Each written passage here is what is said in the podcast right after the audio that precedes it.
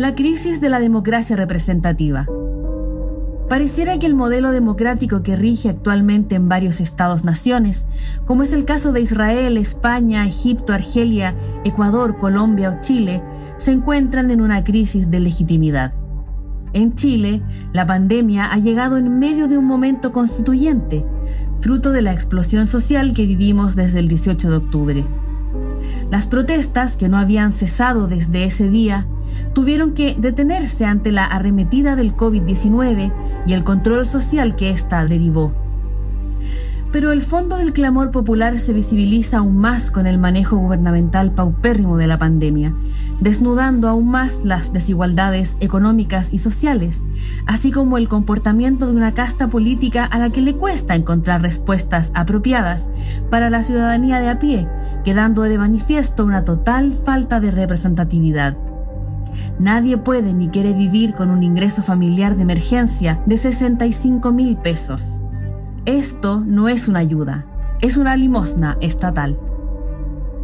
Esto revela que la democracia como forma de organización política y social podría desaparecer.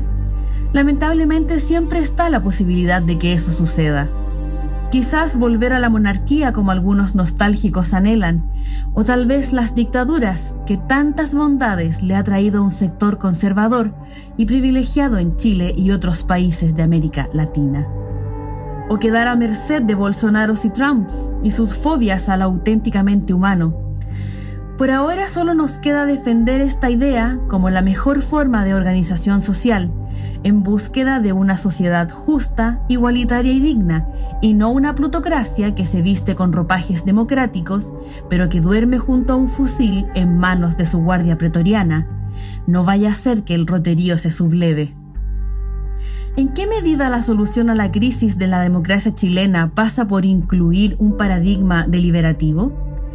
James Fishkin, en una entrevista a CNN Chile este año, dice que la forma para alcanzar la mejor versión de nuestra democracia moderna depende principalmente de la voluntad de la gente, ya que por ahora solo dependemos de la competencia de los partidos políticos. El problema con esto es que los partidos políticos no quieren ganar el argumento, sino que la elección, utilizando todo lo que esté a mano, aunque tergiversen o mientan en sus argumentos, con tal de tener una ventaja sobre su contrincante.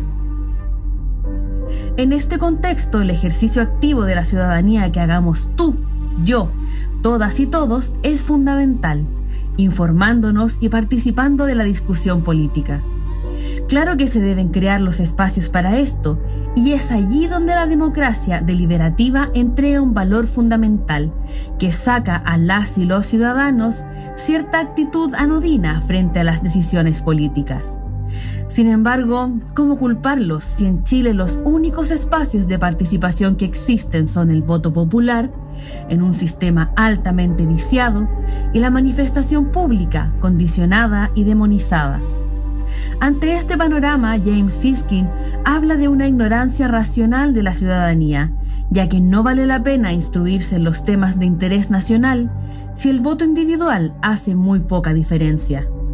A esto se suma la profunda polarización política que vivimos, alimentada por las redes sociales y las cajas de resonancia que generan.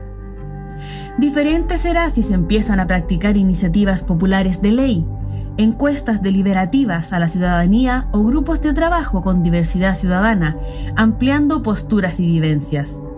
Al final, con este nuevo modelo de organización social, se busca tener una combinación de información y empatía, no solo hablar, sino que escuchar las otredades para marcar la diferencia.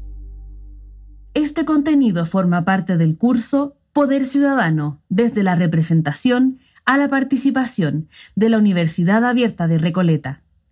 Para más información, ingresa a www.uar.cl.